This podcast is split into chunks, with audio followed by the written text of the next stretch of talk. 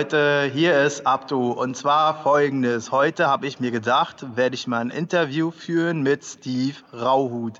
Wenn ihr euch fragt, wer ist denn das? Tja, dann werdet ihr gleich sehen, wer das ist. Ich muss jetzt schon mal sagen, ich bin null vorbereitet, weil wir genau so ein Interview haben wollten. Steve äh, kandidiert nämlich für auf Landesebene für die Linke und äh, für all und ihr wisst ja, dass ich ja ziemlich Politik interessiert bin und auch bei den Linken eingetreten bin. Und da habe ich mir gedacht, so kurz vor den Wahlen, Bundestagswahlen auch, warum denn nicht einfach mal mit einem angehenden Politiker reden über Politik? Und äh, genau, da fangen wir mal an. Steve, kannst du dich gerne vorstellen? Ja, hallo, ich bin Moin, ich bin der Steve. Ähm, genau, ich freue mich heute Abend mit Abdu zusammen und euch diese Runde zu machen. Kurz zu mir, ähm, genau, ich lebe jetzt seit über elf Jahren in Berlin. Ich finde, das ist einfach eine super geile, tolle, bunte, diverse Stadt. Einfach ein Traum, ähm, auch wenn wir noch viel, viel zu verändern haben. Ähm, und ja, ähm, ich bin, ähm, was bin ich denn? Ich bin im ersten Leben Handwerker, Handwerkerskind, ähm, habe dann äh, Flugzeug postiert, äh, viele Jahre in einem großen Luftfahrtkonzern gearbeitet, in Leitungspositionen, dann nochmal voll Theologie äh, gemacht und jetzt darf ich mit vielen tollen FreundInnen hier in Moabit, ähm, einem Kirchencampus, ähm, wieder ganz neu, ähm, ja, äh, mit Leben füllen, mit großer Kita, großer Kirche, viel Wohnen, ähm, richtig toll und bunt. Und seit ein paar Jahren bin ich auch ähm, gesellschaftspolitisch richtig aktiv und das bringt richtig Laune. Du kandidierst ja jetzt für die Landesebene in Berlin, für die Linke. Äh, fangen wir einfach mal so an. Warum die Linke? Ähm, gute Frage. Äh, ich bin super konservativ aufgewachsen und irgendwie mit, keine Ahnung, 18, 19 Jahren nach dem Abitur habe ich erstmal stramm CDU gewählt. Das war das, was so mein Leben war und äh, ich habe irgendwie wenig reflektiert, wenig nachgedacht und erst viel später, so mit Ende 20, ähm, mit meinem Bruder Castor, Anti-Demo und so weiter, habe ich angefangen nachzudenken und habe gemerkt, dass, ähm, ja, dass in dieser Gesellschaft unglaublich viel verkehrt läuft, dass wir eine riesen Ungerechtigkeit haben, auch hier in, in Deutschland, in Europa, in Berlin.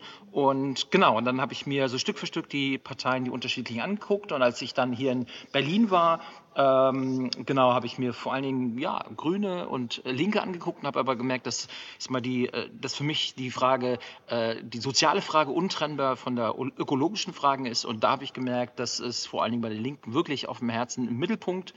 Ähm, ja, und dann habe ich gedacht, ähm, da gehst du mal hin und habe gemerkt, das ist gut.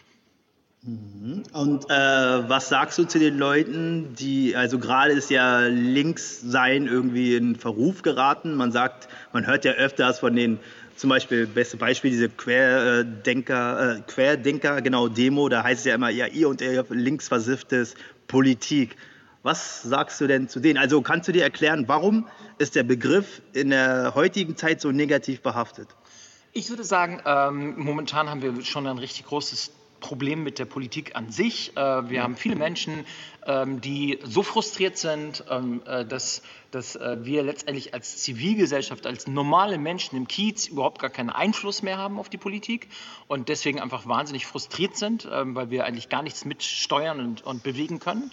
Und ähm, weil das so ist und weil ich mir wünsche, ähm, das zu verändern, habe ich gedacht, ähm, äh, ich möchte kandidieren ähm, fürs Abgeordnetenhaus. Und zwar, ähm, um nicht da alleine irgendwie zu sein, unterwegs zu sein, sondern mit, mit vielen FreundInnen hier aus dem Kiez, ähm, die alle den Wunsch haben und vielen tollen Menschen, die immer mehr dazukommen, die den Wunsch haben, dass wir als, als Menschen aus dem Kiez viel stärker, und zwar nicht nur alle fünf Jahre, alle vier Jahre ein Kreuz machen zum Wählen. Schlimm genug, dass viele von uns gar nicht wählen dürfen. Das ist auch echt scheiße.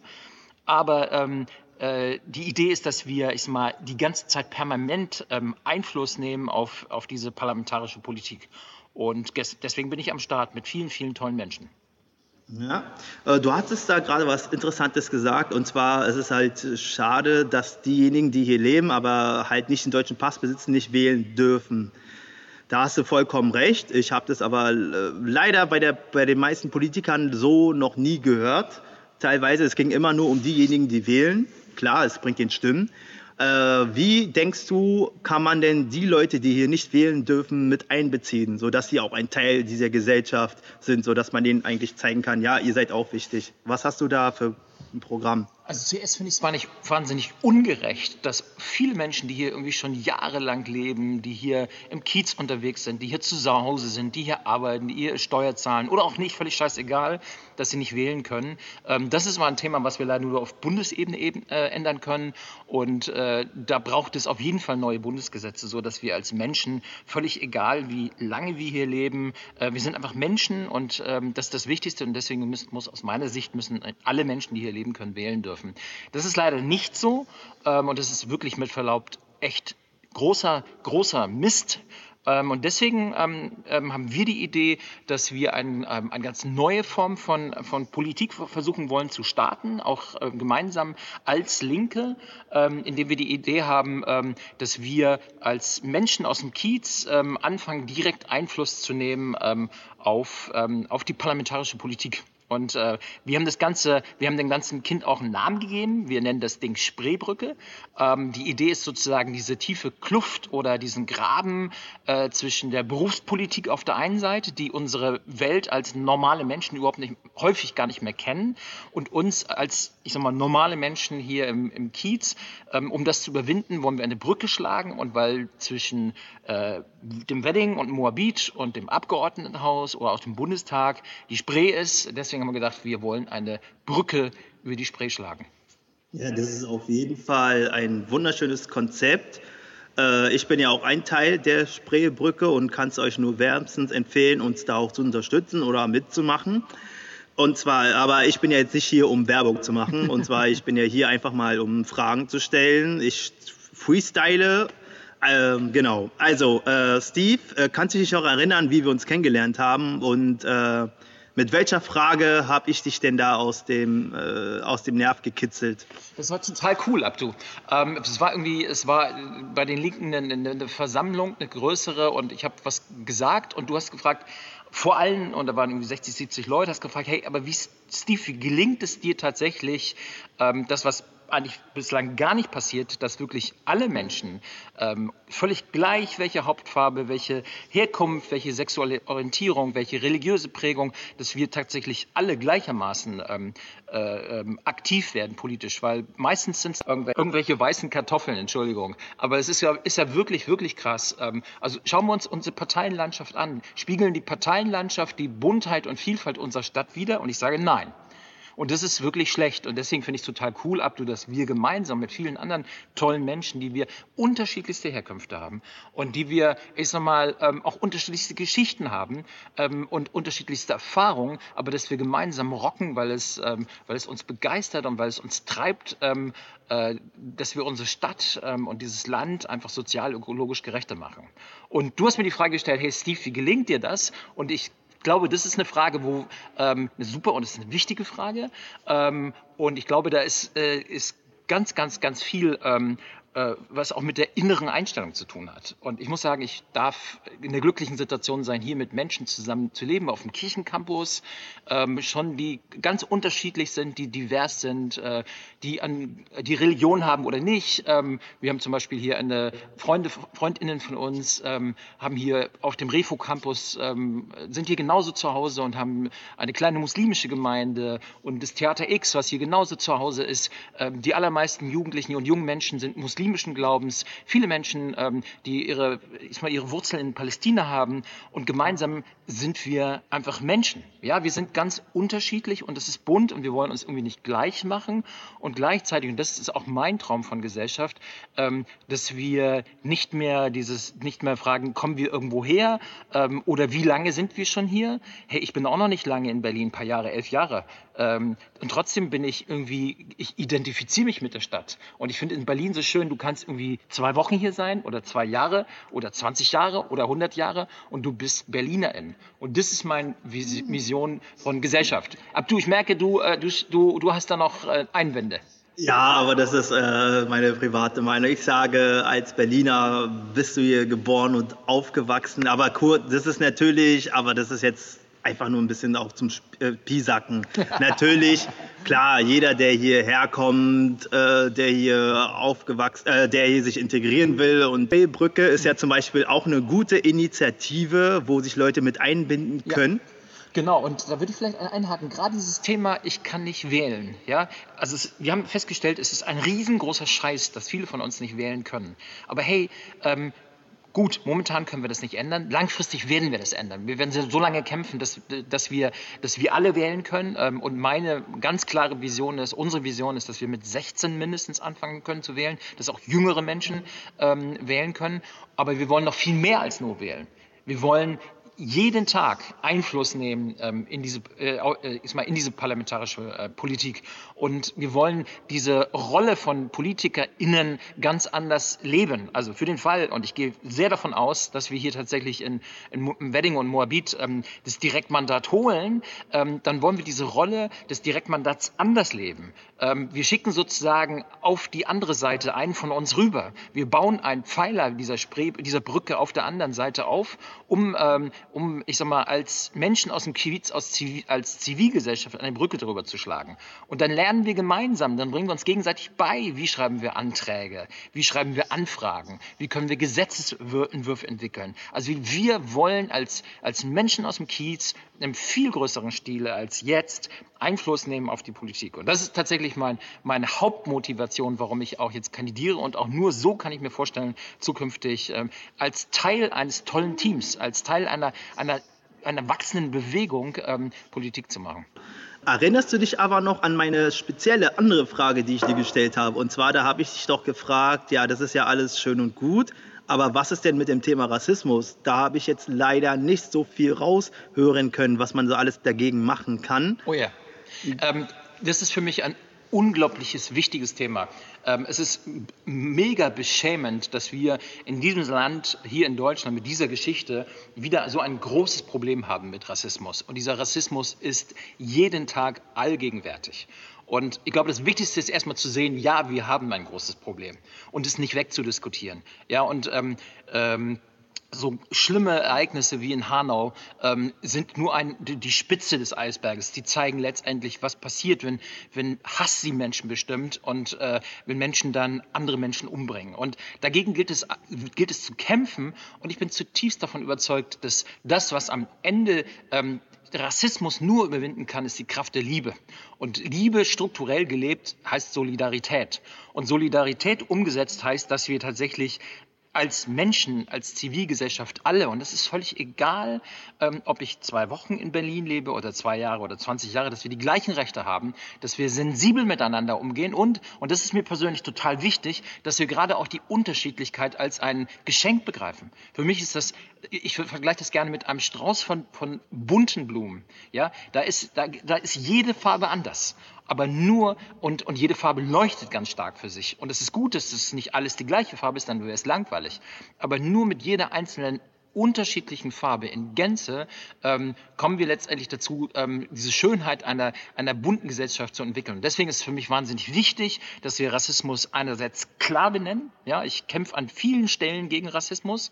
Ähm, ich hatte gerade ähm, gerade jetzt die Tage bin ich äh, ähm, bin ich vorbeigekommen hier in Moabit an, der, ähm, an dem Mahnmal für, für ähm, Zwangs- oder für koreanische Frauen, die im, die im, Zweiten Weltkrieg von japanischen Soldaten zwangsprostituiert wurden.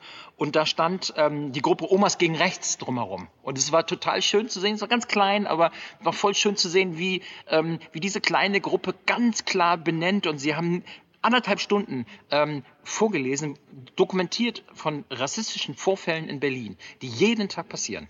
Ja, sei es Racial Profiling, ähm, Alltagsrassismus, natürlich haben wir die, auch die ganz großen, ähm, ganz, ganz schlimmen äh, Terrorakte, aber ähm, wir haben auch so viel Alltagsrassismus und den, den müssen wir überwinden, den, den, äh, den können wir aus meiner Sicht nur dann überwinden, wenn uns das Problem sehr klar bewusst wird und wenn wir es sehr bewusst angehen, wenn wir ähm, genau auf der Bildungsebene gleich in der, in der Kita, in der Schule das Gegenteil leben. Wenn wir, wenn wir deutlich machen, hey, wir als Gesellschaft, ähm, wir können uns nur dann gut entwickeln, wenn wir, wenn wir die Unterschiedlichkeit der Vielfalt begrüßen, wenn wir feststellen, das ist was Wunderbares, ähm, dass wir unterschiedlich sind und im, trotzdem alle Menschen sind. Nur in dieser Buntheit ähm, können wir letztendlich diese Welt friedlich verändern. Und deswegen ist, äh, ist das Thema Rassismus etwas, was für mich gar nicht geht und was wir in aller Entschiedenheit zu bekämpfen haben auf der einen Seite, aber auf der anderen Seite das nur tun können, wenn wir in der Kraft der Liebe das überwinden. Als für jemand wie Martin Luther King oder Nelson Mandela, ähm, die, ich sag mal, gerade in dieser Versöhnungsarbeit ähm, unglaublich stark waren, sind für mich riesengroße Vorbilder. Dass bei den Linken so wenig Leute mit Migrationshintergrund waren. Deine Frage eben zurück, ähm, warum ist die Linke noch gar nicht so divers und bunt, ähm, äh, wie wir, wie das der, der Anspruch an uns ist. Und da bin ich, kann ich nur, nur recht geben, das ist nicht gut. Ähm, und ich zum Beispiel bin wahnsinnig froh, dass wir heute hier zusammensitzen, dass du mich angesprochen hast. Ich sag mal, dass ich vor ein paar, vor, vor zwei Wochen hier mit Ibo saß, ähm, dass Jasmin, ähm, äh, ähm, deren, deren Eltern aus Palästina kommen, ähm, dass wir zusammen leben, dass wir zusammen sagen, wir wollen, ähm, wir wollen, ich sag mal, als Menschen politisch aktiv sein, die tatsächlich unsere Gesellschaft repräsentieren. Und unsere Gesellschaft in Berlin ist bunt, ist vielfältig, ähm, hat viele Menschen mit Einwanderungsgeschichte und für mich ähm, ich träume von einer Gesellschaft, wo wir irgendwann gar nicht mehr, ähm, wo wir erstmal nur Menschen sind. Ja, ganz unterschiedliche Menschen, unterschiedliche Farben, unterschiedliche Kulturen, von, von, dem, wo wir herkommen, unterschiedliche Religionen oder Nicht-Religionen, unterschiedliche sexuelle Präferenzen. Aber was uns eint, ist, dass wir Menschen sind. Und das ist mein Traum. Äh, als Linke sind wir davon noch weit weg. Ich bin aber wahnsinnig froh, dass wir zum Beispiel als Spreebrücke schon jetzt ähm, total bunt sind und tatsächlich, äh, ich sag mal, als kleine startende ähm, neue Bewegung tatsächlich ähm, auch da wirklich äh, die Vielfalt äh, unserer tollen Kiezgesellschaft ähm, in Berlin widerspiegeln. Wie will die Politik die Gesellschaft denn wieder näher zusammenrücken? Also erstens, man merkt ja alleine durch die Corona-Krise, dass die Politik in mehreren Ebenen versagt hat. Da ist Vertrauen weggegangen. Und man sieht ja auch in Berlin, dass es halt teilweise jetzt Parallelgesellschaften existieren. Es gibt andere Formen von Gesellschaften, wo der Staat noch nicht mehr, mehr ernst genommen wird. Aber da will ich zum Beispiel die konkreten Ideen wissen. Wie will die Politik das Vertrauen, das verlorene Vertrauen wiedergewinnen in die Bürger und wie schafft man es, diese Parallelgesellschaften so einzustellen, dass man sie halt versucht abzuholen, dass sie sich halt mit uns auch integrieren, dass sie sich auch für Politik und alles Mögliche interessieren. Den schafft man es, dass es keine Parallelgesellschaften mehr gibt. Genau, ich glaube, es gibt nichts, ähm, nichts Besseres und Wichtigeres als die persönliche Beziehung. Wenn Menschen in Beziehung kommen, wenn Menschen einander kennenlernen, äh, lernen einander zu vertrauen, lernen die Unterschiedlichkeit als was Schönes wahrzunehmen, dann passiert genau das, was du gesagt hast, was wir wollen. Und ganz, ganz praktisch, ich bin ganz viel im Kiez unterwegs ähm, und spreche die Menschen an. Ich quatsch die Leute an und frage, ähm, ähm, ob sie Lust haben, sich auf einen Kaffee zu treffen. Ähm, so habe ich zum Beispiel mit Ibo gemacht. Ähm, äh, ich habe mich mit ihm auf einen Kaffee getroffen und, ähm, und er ist, äh, ich sag mal, hat genau dieses Erleben oder andere Menschen, ähm, wo wir feststellen oder wo wir frustriert sind, ja, wo wir überhaupt gar keinen Draht zu Politik haben, wo wir vielleicht gar nicht wählen gehen, weil das irgendwie so weit von uns weg ist. Also was es braucht, ist ähm, die Menschen kennenlernen. Und kennenlernen geht, indem wir uns begegnen, indem wir miteinander sprechen, indem wir einen Kaffee trinken, indem wir uns Zeit nehmen, indem wir uns verstehen, indem ich zuhöre, indem ich die Geschichte von Menschen verstehe, ähm, ihre Sorgen verstehe und sie ähm, ermutige tatsächlich aber ähm, gemeinsam das, was uns, was hier einfach noch schlecht läuft, zu verändern. Also mit den Menschen, mit den Menschen in Kontakt kommen, mit ihnen sprechen, ins Gespräch kommen, sie auch ermutigen und begeistern, ihnen zu zeigen, hey, pass auf, du kannst was verändern. Abdu, du kannst eine Menge verändern. Du hast in deinem Leben das schon krass erfahren. Ich bin sehr beeindruckt von deiner Lebensgeschichte. Und du hast immer wieder, immer wieder hast du gezeigt oder hast du deinen LehrerInnen gezeigt, dass du es kannst.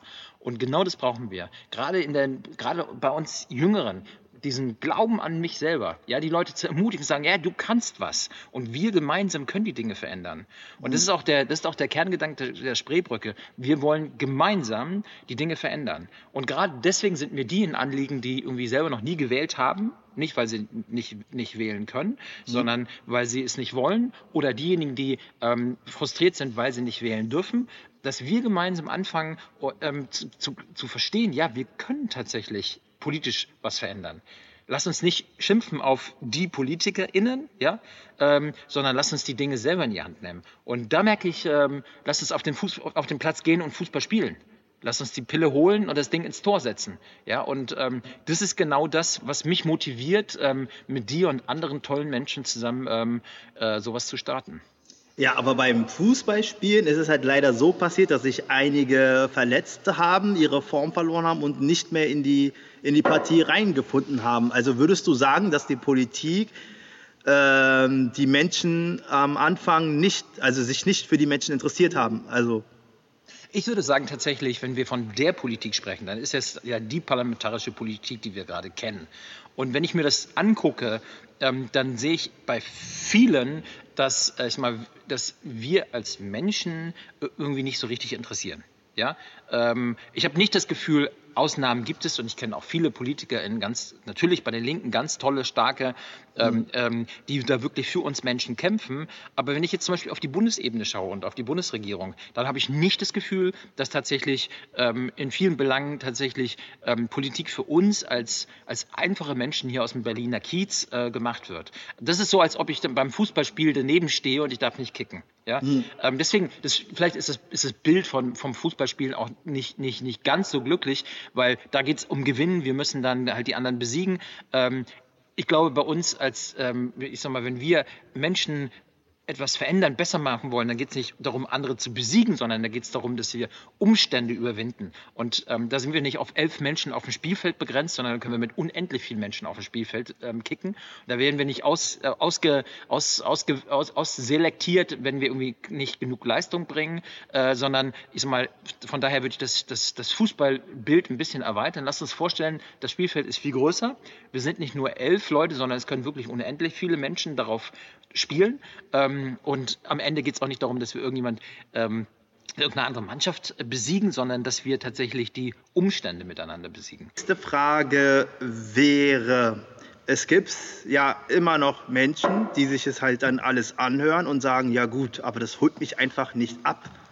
So, was sagst du denn denen? Also es genau. ist ja diese du, Politik das ist ja so, dass man sich halt nicht mehr für die Politik interessiert, weil man nur enttäuscht wurde und man wurde halt jahrelang enttäuscht. Also warum sollte das jetzt besser werden? Pass auf, bestes Beispiel ist, wir beide haben äh, letzte Woche und ähm, Unterschriften gesammelt, hier, ähm, dass wir ähm, ich mal große Kapitalgesellschaften in Berlin äh, enteignen wollen und ähm, mir geht es häufig so, ähm, nicht, nicht hier in Morbid, da sind die meisten richtig interessiert, aber in anderen Kiezen, wir waren da neulich am Montbijou Park, da wohnen reiche Menschen.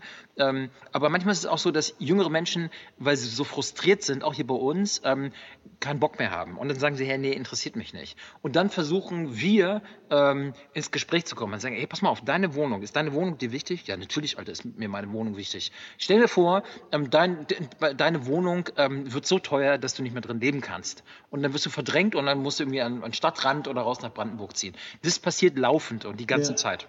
So, und ich, ich, glaube, es ist wichtig, dass wir deutlich machen, Politik ist nicht irgendwas für irgendwelche Profis, um Kohle zu machen, sondern ähm, Polis, die Stadt, Politik ist das, was uns angeht. Das ist das, was wir gemeinsam leben.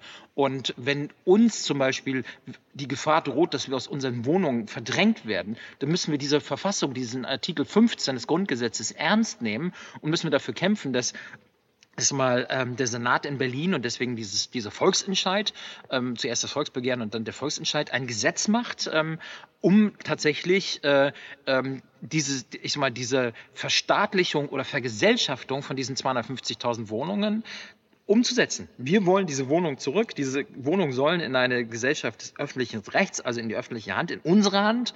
Und dann können wir das kontrollieren. Und dann können wir, ich sag mal, das so gestalten, dass es uns gut tut, dass wir darin sicher leben können ähm, und dass wir nicht verdrängt werden. Und wenn es gelingt im Gespräch, Leuten, die frustriert sind oder die keinen Bock haben auf Politik oder die sagen, leck mich am Arsch damit, das ist doch alles nur Scheiße, ähm, auf eine Ebene zu kommen, auf eine Beziehungsebene zu kommen, wo du merkst, hey, das das tangiert mich persönlich.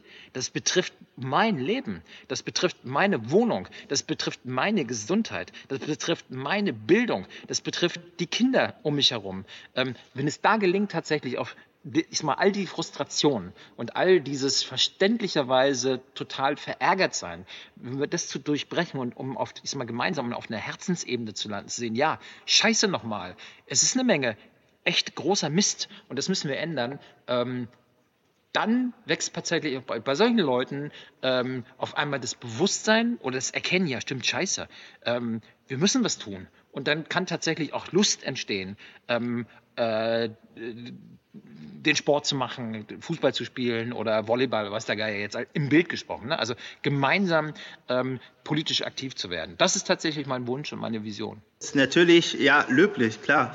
Das würden wir uns alle so wünschen. Aber das Problem an der Politik, was ich auch selbst festgestellt habe, dass sich selbst unter, den, unter der Politik Parallelgesellschaften entwickelt haben. Es sind in der, im Bundestag, ich weiß gar nicht wie, wahrscheinlich eine sehr, sehr hohe Zahl sind es nur Akademiker. Dementsprechend wird es halt alles so akademisch na, gesprochen und geschrieben. Und das ist auch das, was ich dann halt auch äh, kritisiert habe. Wieso schafft man es nicht mit einer leichten Sprache den ab, den, weiß ich nicht, äh, den Abdu abzuholen. Wieso muss das alles so akademisch zerfetzt werden? Wieso schafft man es auch nicht in der Politik, Leute, die halt nicht studiert haben, aufzufangen? Du hast nämlich bei einem beeindruckenden Lebenslauf, du hast ja zum Beispiel, kommst ja aus dem Handwerk. So, du bist ja nicht äh, direkt dann einfach studieren gegangen. Das ist ja auch alles dann später gekommen.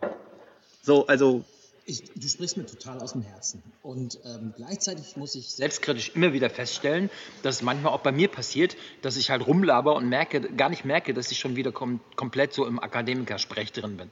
Ähm, deswegen ist es wahnsinnig gut, wenn wir uns gegenseitig immer wieder darauf hinweisen und sagen, Alter, du musst so sprechen, dass wir es verstehen dass wir Kids, dass wir Jugendlichen in der Straße das verstehen und äh, hau weg mit deinen ganzen scheiß Fremdwörtern.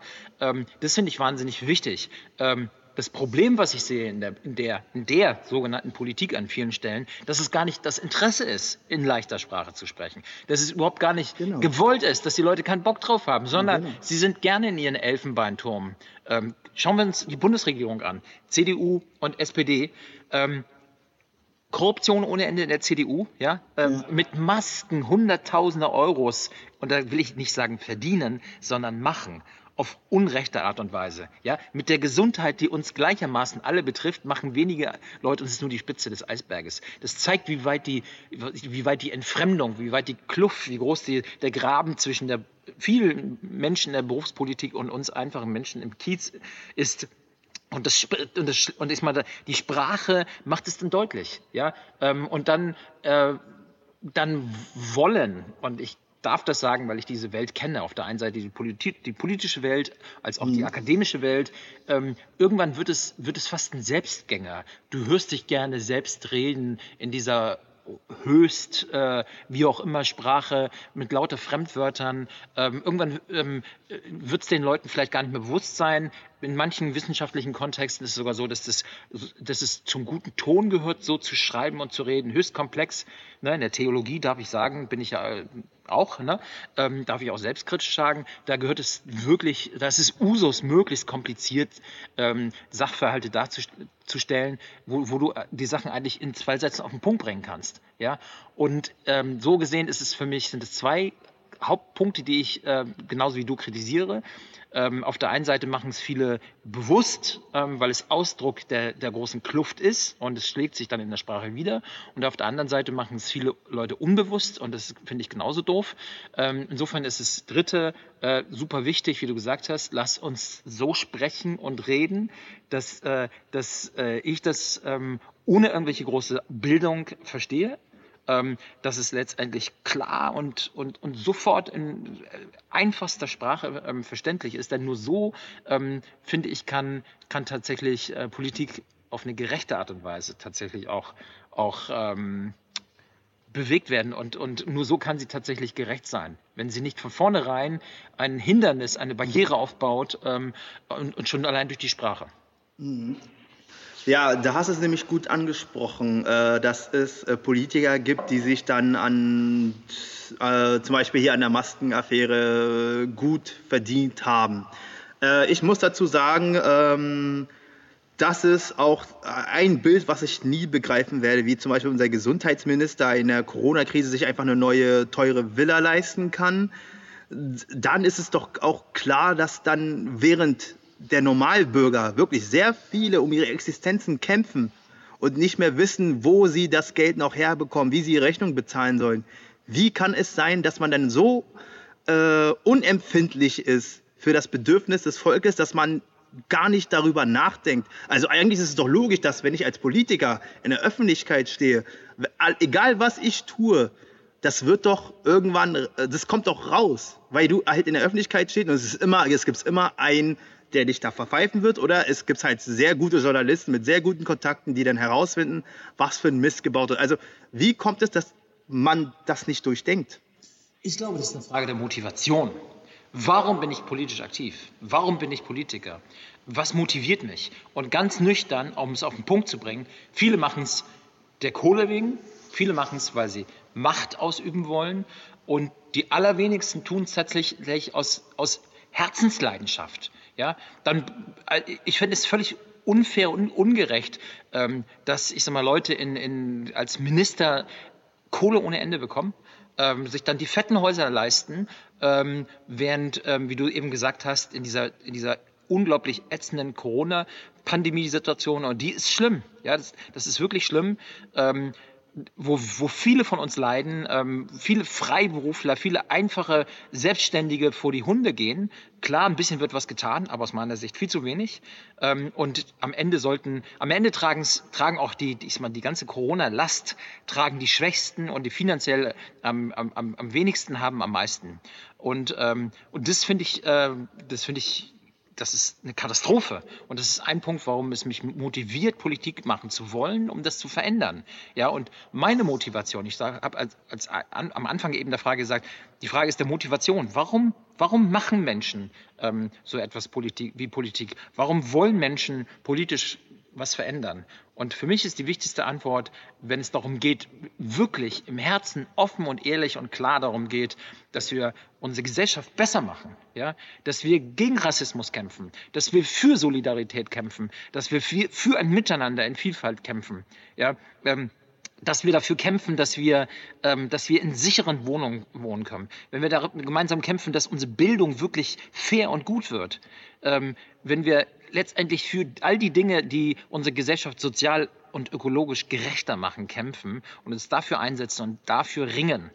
Und dann auch gerne, dass ich finde zum Beispiel, ähm, warum sollten die Menschen, die Politik machen, nicht auch ihr Geld teilen mit anderen? Und zwar nicht nur irgendwie spendenmäßig weggeben, sondern wirklich, mhm. warum es, es geht momentan gar nicht. Wir versuchen Wege zu finden, aber es geht überhaupt gar nicht, zum Beispiel so eine Abgeordnetendiät von vornherein irgendwie aufzuteilen. Ja. ja ähm, es geht gar nicht, ein Abgeordnetenmandat unter mehrere Menschen aufzuteilen. Ja, das dauert noch lange, aber wenigstens die Finanzen aufzuteilen. Und wenn ich mir hier so einen Minister angucke, der hat Kohle ohne Ende. Und wenn, wenn, wenn, wenn, wenn ich mal Leute mit politischer Verantwortung ähm, das missbrauchen für ihr eigenes Interesse, um Kohle zu machen, da muss ich nur sagen, ähm, es geht gar nicht, setzen sechs.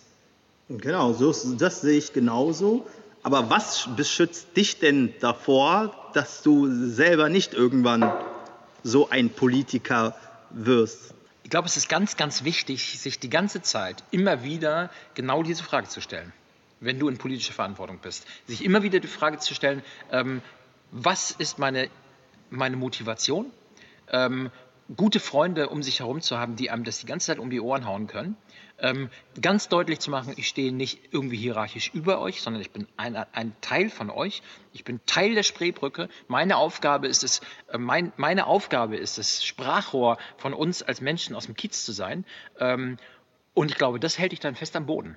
Und ähm, ja, ähm, das ist am Boden festgeschraubt zu sein, nicht abzuheben, ähm, sich bewusst zu sein, einer von vielen zu sein, ja, in dieser Rolle, an der Stelle ähm, ein Mandat auszufüllen, aber dieses Mandat ist nicht etwas, was mich abhebt, sondern dieses Mandat ist etwas, was mich bindet ähm, an uns Menschen ähm, im Kiez. Und das tatsächlich kontinuierlich zu leben, ähm, wenn du das konsequent machst, bin ich mir sicher, dass du dann tatsächlich nicht ähm, dieser Gefahr laufen wirst, da entsprechend wegzukippen. Aber die Gefahr ist immer da und die sollten wir, nur dann kannst du gut mit einer Gefahr umgehen, wenn du sie siehst, wenn du sagst, let's face it, da ist die Gefahr, okay, ich habe sie erkannt und ich tue das und das und das, um diese Gefahr nicht zu erliegen. Ja, genau, also ich finde auch Bekanntenkreis, deine Freunde, deine Familie sind diejenigen, die dich auf jeden Fall, also sie sollten dich auf jeden Fall reflektieren.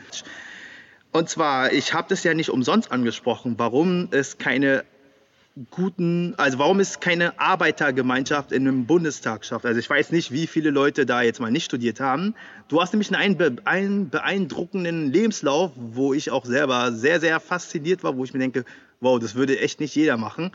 Äh, willst du uns mal erzählen, warum mich dein Lebenslauf so fasziniert hat? Naja, ich komme aus einer total armen Familie hier für, für ähm, deutsche Verhältnisse. Also tolle Familie, liebe Eltern, sechs Geschwister. Also wir sind sieben, sieben Kinder, damit bist du erstmal in Deutschland eigentlich schon mal komplett unten durch. Ähm, und ich bin äh, zwar in einem reichen Teil äh, von Hamburg aufgewachsen, wobei ich muss sagen, Berlin gefällt mir wirklich deutlich besser. Entschuldigt bitte, meine lieben HamburgerInnen, Freunde. so, aber hier bin ich jetzt, es ist einfach eine geile Stadt, hier zu sein. Aber ähm, ja, ich habe ich hab, ich hab, äh, gespürt, was Armut ist. Ich wurde in der Schule, in der Grundschule ausgelacht, weil ich die alten Klamotten von meinen älteren Geschwistern getragen habe. Ich, erste bis vierte Klasse habe ich leider nicht, äh, ich sag mal, mit dem Mund ähm, die, äh, diese Probleme lösen können, sondern nur mit den Fäusten ja, oder vielleicht noch bis zur sechsten. Ähm, irgendwann habe ich dann gelernt, ein bisschen zu sprechen. Aber ich habe tatsächlich, ähm, ich habe, ich habe, kann ich ganz offen sagen, ich habe da echt krass gelitten. Und ich weiß, was es ist, äh, wenn du Außenseiter bist, weil du keine Kohle hast, weil du Scheißklamotten hast. Ähm, klar, das sind vielleicht im Vergleich zu anderen Ländern Luxusprobleme. Ähm, aber wenn du ähm, im Vergleich zu allen anderen immer ganz hinten bist, das ist schon Kacke. Und von daher habe ich habe ich tatsächlich ähm, auch, auch äh, gerade in meiner Kindheit und Jugend, ähm, obwohl ich tolle Eltern hatte, liebevolle Eltern, tolle Geschwister, aber musste mir meinen Weg auch ähm, irgendwie kämpfen. Und dann habe ich eine, dann habe ich später habe ich dann, also ich über meinen Vater habe ich das Handwerk gelernt, ähm, äh, ich sag mal, im, am Haus, äh, an Häusern gearbeitet, äh, auf Baustellen, ähm, äh, an alten Treckern. Ähm, also handwerklich gibt es eigentlich nichts, was ich nicht kann, oder weil ich es gerne mache und es auch lernen durfte. Ähm, genau, und dann konnte ich aber auch ähm, Stück für Stück ja, tatsächlich ähm, war ich dann oder durfte ich dann auch weitermachen. Das war für meine Familie auch untypisch. So, ich durfte dann nochmal das Abitur machen und ähm, ähm, habe dann später studiert. Ähm, und ähm, ja, tatsächlich, also habe dann eine ganze Zeit lang in Leitungsfunktionen bei einem großen Lufthansa-Konzern gearbeitet. Ähm, äh, aus damaliger Sicht sehr erfolgreich. Heute, wenn ich zurückschaue, muss ich sagen, habe ich die Untiefen des kapitalistischen Systems äh, durchlebt. Ähm, habe auch dort tolle Menschen kennengelernt, überhaupt gar keine Frage.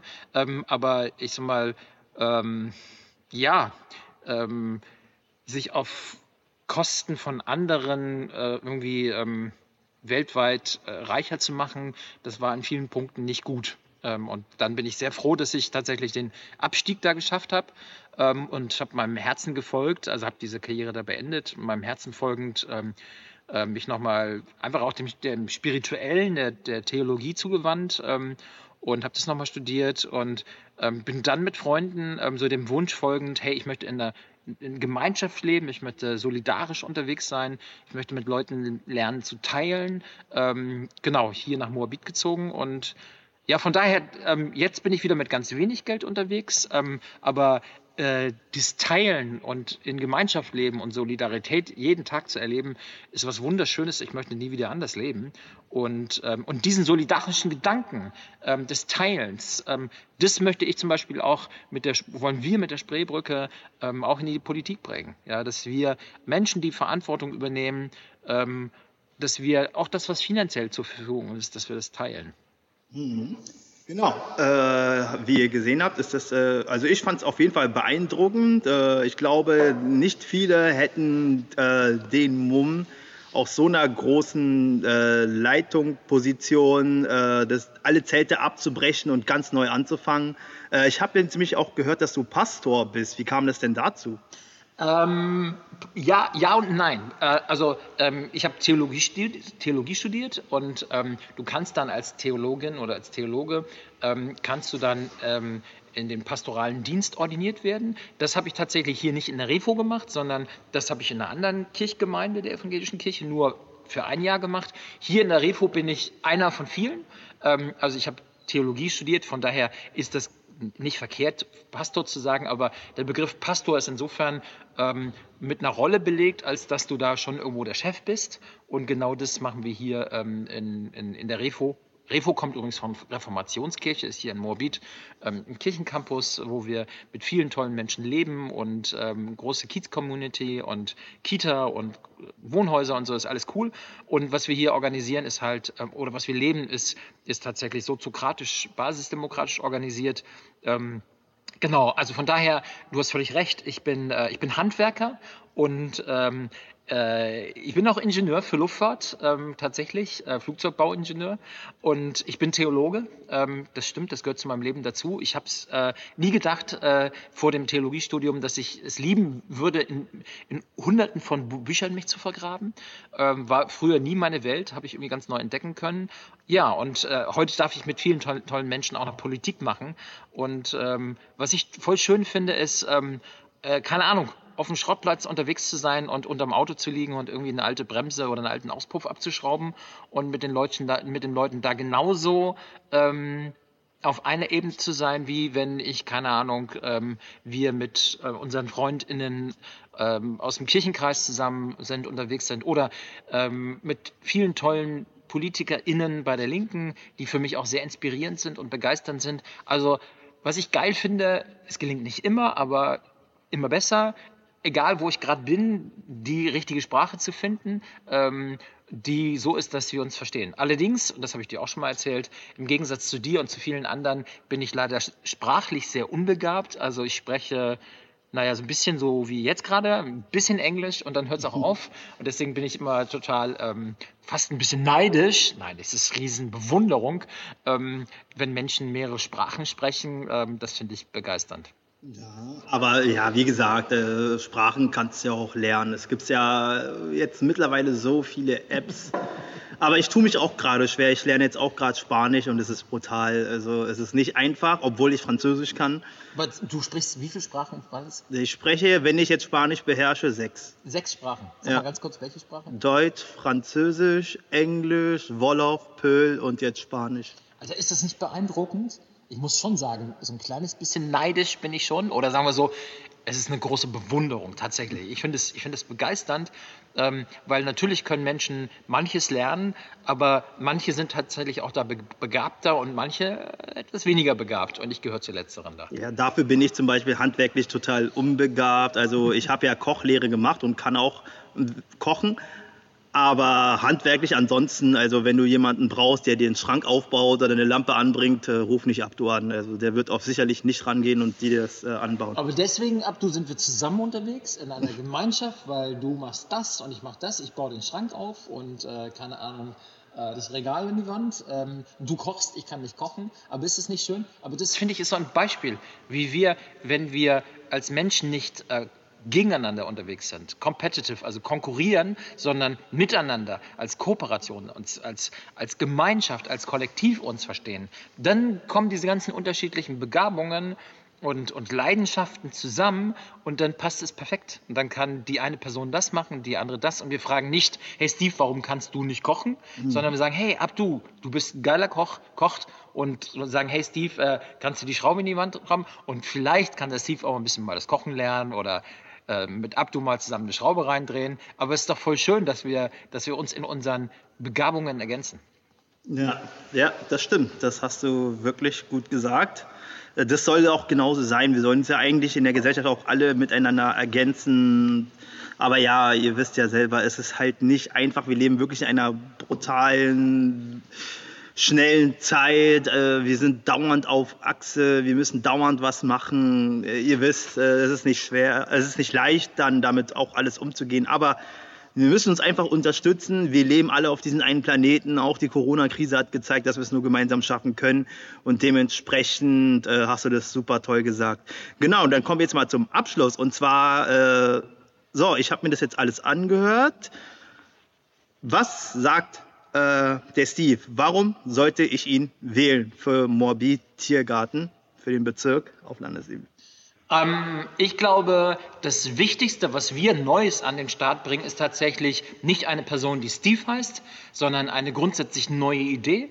Ähm, natürlich mit linksprogressiven Inhalten, das habe ich schon alle genannt. Ja. Ähm, aber diese Idee ist tatsächlich ähm, ein, eine, eine weitere Entwicklung eigentlich, ein Modellprojekt ähm, innerhalb der Demokratie, dass wir tatsächlich versuchen, ähm, in Gemeinschaft uns gegenseitig ähm, ähm, aufzubauen, zu ermächtigen, zu empowern, Politik miteinander zu lernen und nicht irgendwelchen Profi-PolitikerInnen zu überlassen, sondern das als eine gemeinschaftliche Aufgabe erkennen, zusammen Spaß haben, ja, ähm, Freude haben, tatsächlich die Dinge zu entwickeln.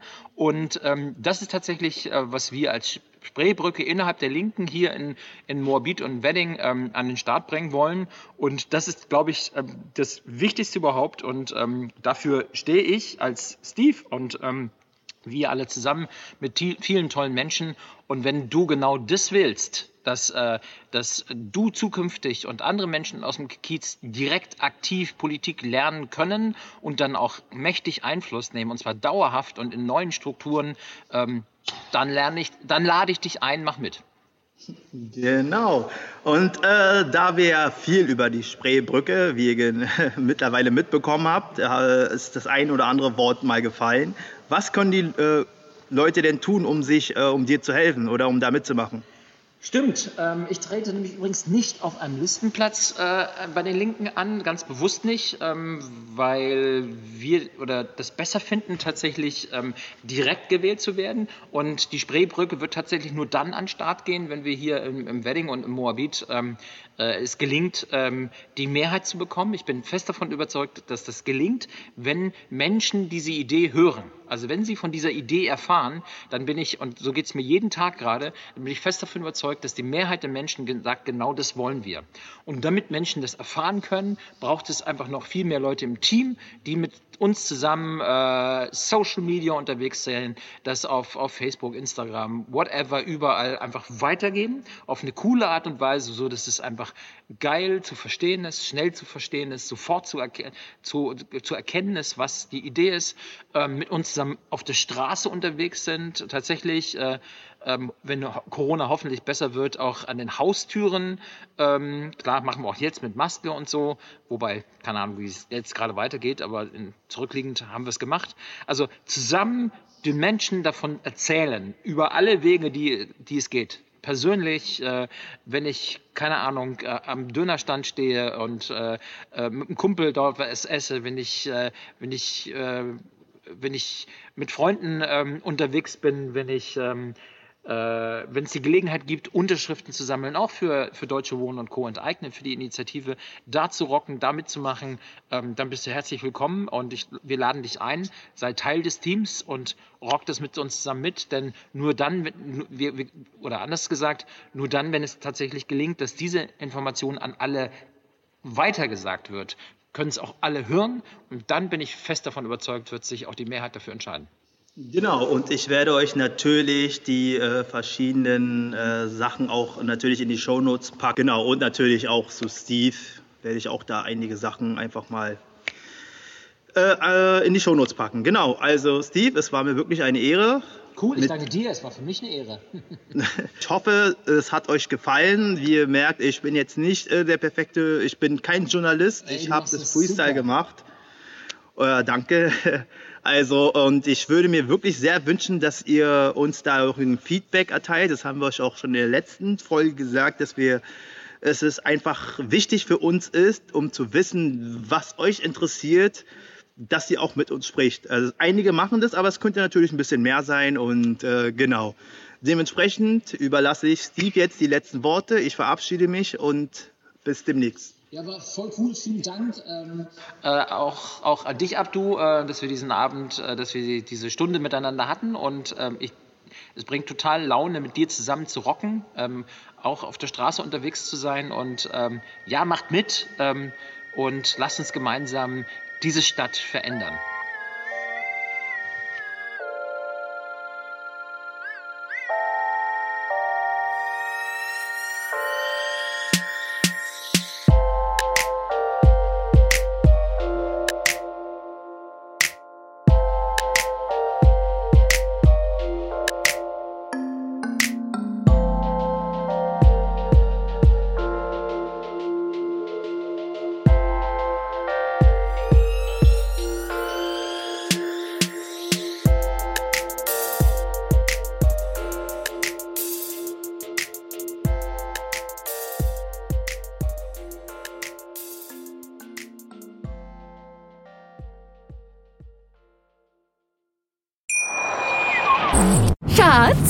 Neu verliebt. Was?